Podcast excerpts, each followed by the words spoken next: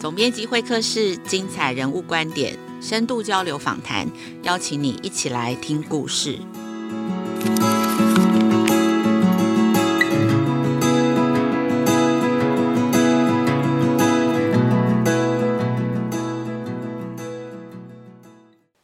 大家最近好吗？我是雅慧，放暑假喽。今天这一集的 Podcast 也会同步上架在全新的翻转教育 Podcast。翻转教育 Podcast 七月十一号全新上架，每周一跟周三都会更新节目。新的节目包括有机智教师日常，会邀请跨界达人传授老师如何可以更机智工作与生活的方法。班级经营通邀请了资深老师分享班级经营的心法。欢迎大家也订阅翻转教育 Podcast。今天节目邀请了一位最近出了一本关于数学书的数学老师，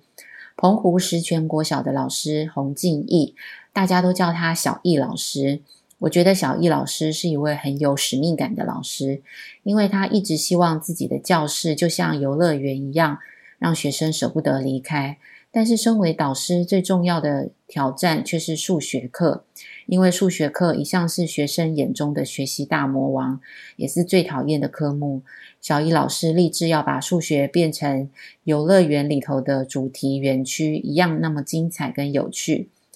这位离岛的小学数学老师致力在数学教学的创新，在二零一三年。他获得 GHF 全球教育创新奖学人奖的代表，代表台湾到芬兰和芬兰的老师跟学生分享他的教学经验。他最近出版的关于数学的新书《离岛星星数一数》，出版不到一个月就再版了，真是不可思议。小易老师的目标是希望数学课比体育课更好玩，更让学生期待。先请远在澎湖的小易老师跟大家打个招呼。Hello，大家好，我是小义老师，雅慧好。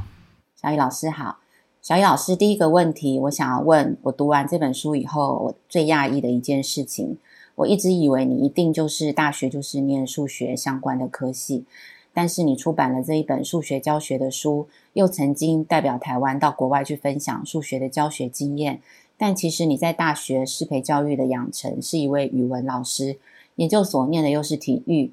然后是因为学生很讨厌数学，你立志要翻转这件事情，要让学生喜欢你的课，所以才想尽办法研究数学教学。可不可以谈一谈你如何成为现在这样的老师？好，那我先讲一下，就是像我们在那个师培养成的时候啊，像国小老师其实就是我们各科都要学。虽然我读的是语文教育，那其实每一科的教材教法都是要去学的。那为什么会开始做数学的原因，是因为我到了开始教书的时候，就是一开始就担任那个班级导师。那班级导师其实主要就是要教国语跟数学。那我自己在自己的教育现场，我就发现说，学生其实在语文的部分其实没有太大的问题。哦，那反而是数学，数学这个部分就是会造成。对，这学生的噩梦啊，然后很多人可能在中年级就放弃数学，所以你在高年级在上数学课的时候，你就会发现很两极的状况，就是有些学生他可能已经在补习班已经听过了，他根本不想听；那另一半的学生就是他根本早就已经放弃了，他也不想听。哦，那时候就觉得说哇，好痛苦哦，这样子在上数学课。所以那时候我就想说，有没有别的方式可以让我们的数学课变得更有趣？那学生又学得到，然后又有效，然后又好玩，这样子。所以老师你自己不用克服过这样子的心情吗？就是你自己在学习成为一位老师的过程当中，或是你在当学生的过程当中，你自己对数学这个学科的感受是怎么样？其实我高中读的是自然组，所以其实应该是说，我原本对数学就还蛮有兴趣的。那以我自己在求学的阶段啊，其实我那时候就还蛮喜欢看一些数学益智的书籍呀、逻辑的书籍呀。所以其实我自己对数学是不讨厌的。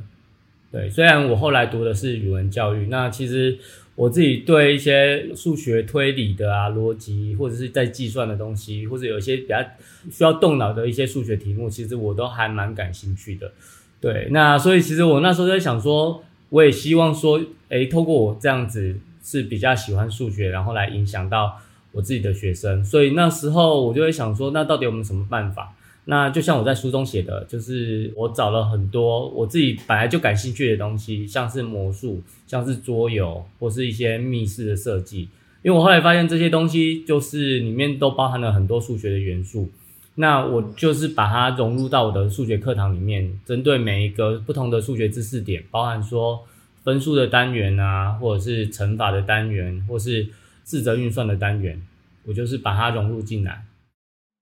老师，那你觉得当这样子设计这些创新活动融入教学的课程，其实它得要对于你的教学目标，还有孩子的学习的发展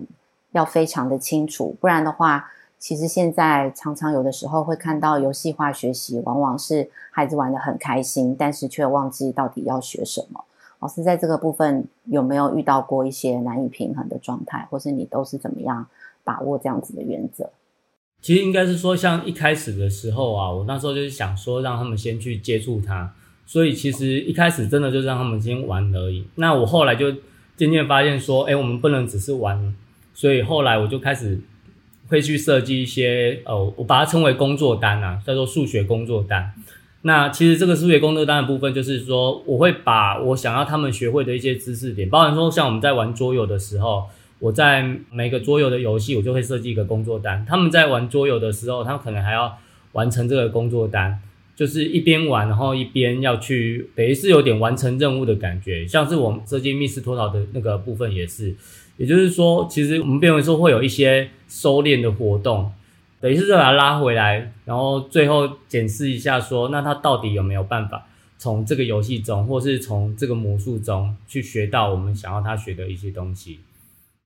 好，那其实哦，五六月这两个月的状况，因为疫情哦，其实学校的课程。都上得蛮辛苦的，一下子线上，一下子线下，然后其实学生的学习都不大稳定哦。一方面在家里，然后看不到老师，然后期末考的时候，其实我听蛮多现场的老师在说，其实很多学生的考试的状况也都很不好哦。那数学其实它又是一个非常重视，每一个基础观念都必须要学得很扎实，往下走才不会，就像老师刚刚讲的，中年级，小学中年级就开始放弃数学哦。所以其实可以想象，这个暑假学习的暑假滑落，应该会比以前都来的挑战很大哦。那所以其实父母大概就都会很担心啊，要安排很多的补救啊、补习啊、课程辅导等等。那老师您的建议，您会觉得，比方说像这个暑假，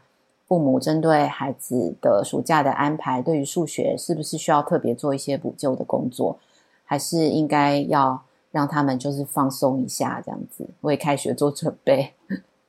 先说说就是最近的那个线上教学啦。那我觉得跟去年有点不太一样，就是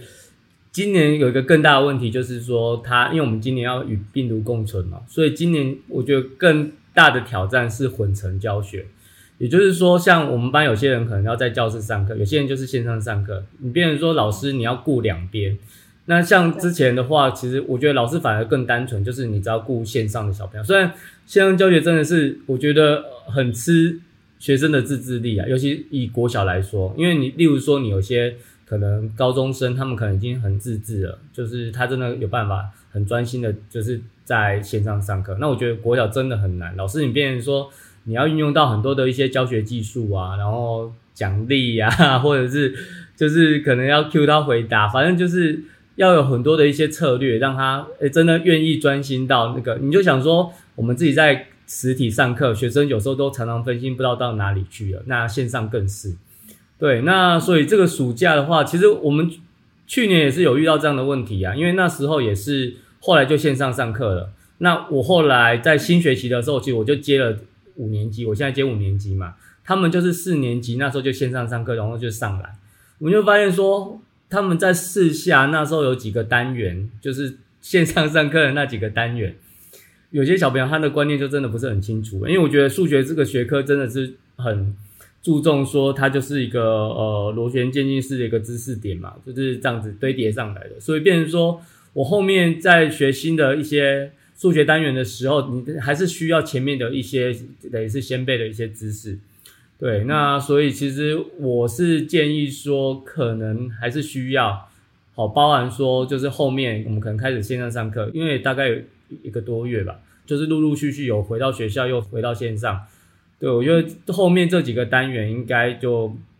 是学生可能会学的比较不好的地方，就包含说我们最近刚期末考完，其实也有这样子的那种感觉，就是像我们最后。第九单元、第十单元都是线上上课的部分，我就觉得他们其实真的就没有学得这么好。那我觉得，如果以父母来说啦，我是觉得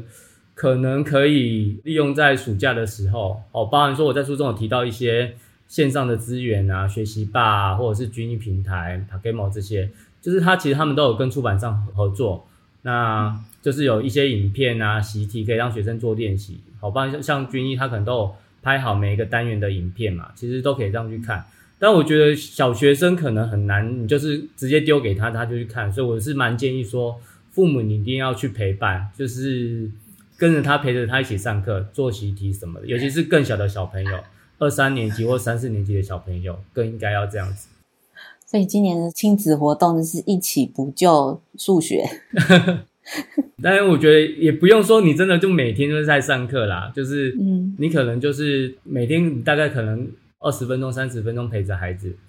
对啊，就是可以这样子。那因为他们这些我刚刚讲的这些平台，他们其实都有可以做习题，或者是可以做线上测验嘛。其实你马上就可以检测孩子到底会不会、懂不懂。嗯，因为老师的建议是在于，若是没有做这部分的衔接，很有可能开学。若是老师没有特别照顾这样子的的状况，他很可能往前走，那孩子就很有可能在开学的时候就放弃新的学习，因为前面的观念不稳，其实数学就很难往下学的扎实。这样子，我觉得尤其是数学，它就变成说，它下面的基础如果没有打好，就是它真的上面继续一直跌跌跌跌跌，它真的就很容易垮掉啊。那除非说他他们老师可能真的。很认真，可能在开学的时候会再帮他们再稍微复习一下，对啊。那我是觉得家长的部分也可以自己来做啦，就是，而且我觉得这个也是一个蛮不错的亲子活动，就是哎一起学习这样子，对。但是说我特别讲说，就是真的不要丢给孩子，例如说像你就真的出好，然后就真的让他自己去看，自己去写，那我觉得这样效果就会差很多，对啊，嗯。OK，好，谢谢老师的建议。那其实看老师的数学教学，感觉就是很全面哦。我甚至觉得就是铺天盖地哦，因为比方说从魔术到桌游啊、密室脱逃，然后还有数学作文哦。然后老师其实都会有那个引导的问题，然后带着孩子去反思数学的学习的状况，这样子可不可以谈一谈老师你教数学的想法？为什么会这样不同的游戏之外，为什么还要学数学作文？这样说好了，因为其实我自己觉得数学就在我们生活当中啊，数学即生活。我们其实从起床、买东西，或者是你在路上，其实你到处看得到的都是数学啊。包含说你看到你可能你出门去学校看到红绿灯，其实红绿灯的变化，它其实这种规律性也是数学。所以其实我一直想要跟家长或者老师分享的就是说，数学真的不是只有算术，不是只有计算。其实包含说一些逻辑呀、思维的部分都是数学，所以其实像我这里在教学，尤其是我融入了很多有趣的东西在我的数学课的时候，我真的不想只是教他们计算而已，就是我也想说，包含逻辑、包含思维，就是各式各样，我觉得这些都是数学的东西的时候，我都想教会他们。那变成说，其实我觉得学会这个比他学了很多很厉害的计算，或是。真的很复杂的计算更有用，因为这些运算思维、这些逻辑推理，真的有助于他面对未来的生活啊，去解决问题。对，那我觉得我们现在新课当中都在讲素养嘛，其实我觉得这个方面反而是更重要的。而这些东西其实就是数学，包含说我设计一些密室脱逃的一些题目啊，结合一些故事情节或是一些电影的部分，好，包含说像刚刚雅慧有说的那个作文的部分。其实我觉得这些都是因为这些就在我们生活当中，他们势必就是要去面对它。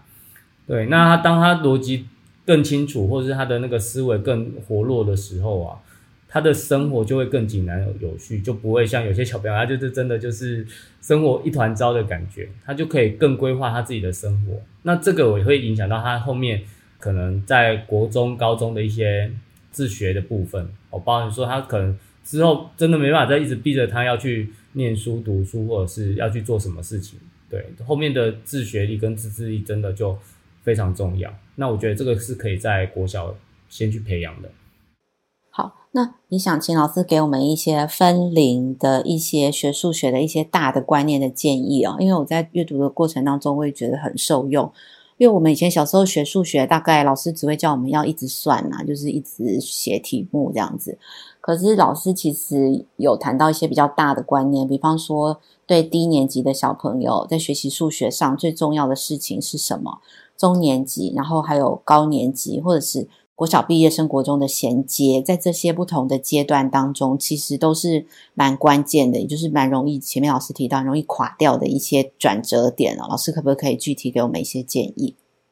对，就是以低年级或是幼稚园来说啊，其实他们那时候应该是很重视他们具体操作跟视觉思考的东西，就是。我常讲的眼见为凭啊，就是他要看到，他要去数，他要去摸哦。例如说他在学基础加减法的时候，他就可以去操作一些小玩具或是小教具。那其实就变成说让他去动手玩数学。那所以随着说他可能到中高年级那个知识点越来越难的时候，而且他的那个观念是由虚转实，好，就是变得更复杂的时候呢，那我们其实就可以有一些其他的方式，就包含说我刚刚有提到的一些。可能数学魔术的部分啊，数学桌游的部分，或是游戏的部分，哦，就是变成说他们可能在玩中，然后去进行他的学习。那包含说我们去设计一些问题，包含说有一些魔术它看起来很神奇，它包含的是数学原理。那我们怎么去透过一些比较引导式或开放式的问题，去促使他思考了？就是变成说我常说的，就是。不要急着给他答案，因为你知道现在学生他们在学习上都非常的被动，他们都在等答案，就是他们在这个课堂上那个眼睛看着你，就在等着你把答案讲出来。反而老师你要变成说要卖个关子，让他们自己去想，去想，对，自己把答案讲出来，我觉得那又更可贵。对，那所以像我在，因为我一直都在高年级教学啊，所以大概就是。我会把一些魔术啊、密室或者是一些游戏的东西，把它融入在课堂中。那其实我知道国高中也有，就是像我认识很多的朋友，他们在国高中的时候，他们也有把一些就是折纸啊，或或是有一些有趣的东西，把它融入在数学课。对，就是像折纸，我这个我比较不行。但你知道，像我认识很多朋友，他们折纸就很厉害。那折纸既然有跟数学非常有关。他在每折的一个怎么折线呐、啊，然后对称轴啊，然后角度什么的，他们其实都可以扯到就是很很数学的东西就对了。那我就觉得很佩服他们。那这个其实也是比较有趣的，就是像刚刚雅慧讲的，可能很多我们自己的求学经验就是一直在刷题嘛，然后，为了要应付可能考试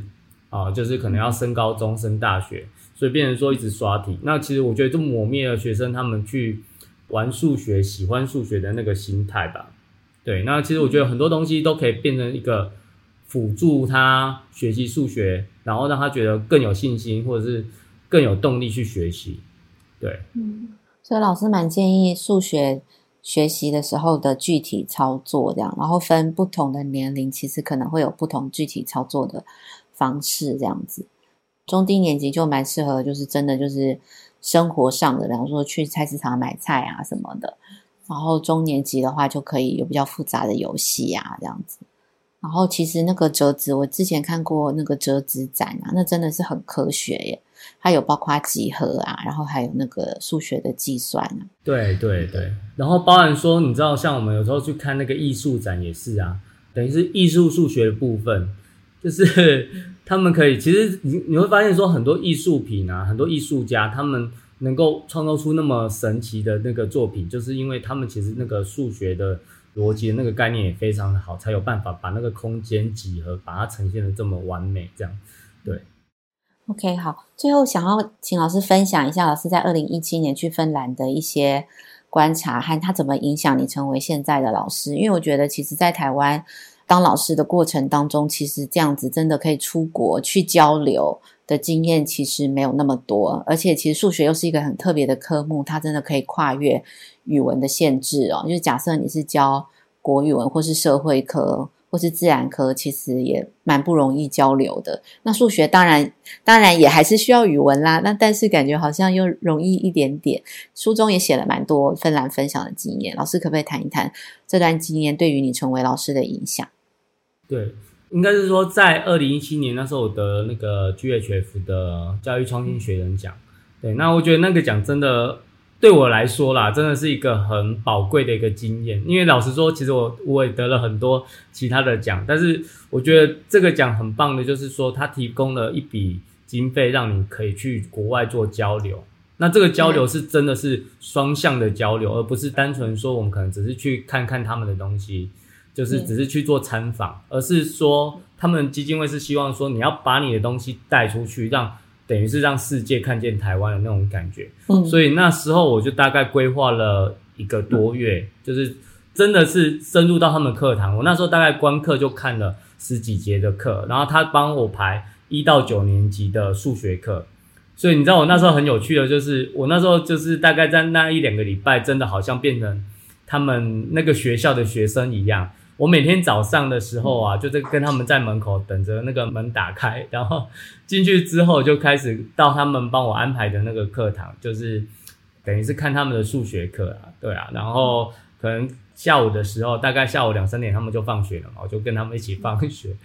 对，那再就是我后来有去实际上课，就是我上了两堂课，一堂是三年级的数学，一堂是。七年级的数学，就是等于是我把我自己在台湾上的一些活动，我自己去做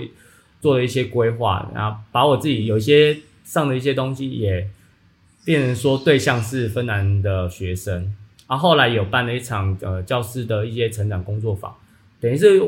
一个经验啊，或者我自己教学的一个交流啦。那其实我觉得这个经验真的对我来说真的，我想一定。一定学习跟收获很多，光是那个重新回到小学当小学生跟中学生去听芬兰的老师用完全不一样的方式在教数学，我想应该就可以有很多的启发哦。好哦，那放暑假了，那老师你暑假有什么计划呢？放暑假老师最想做什么事情呢？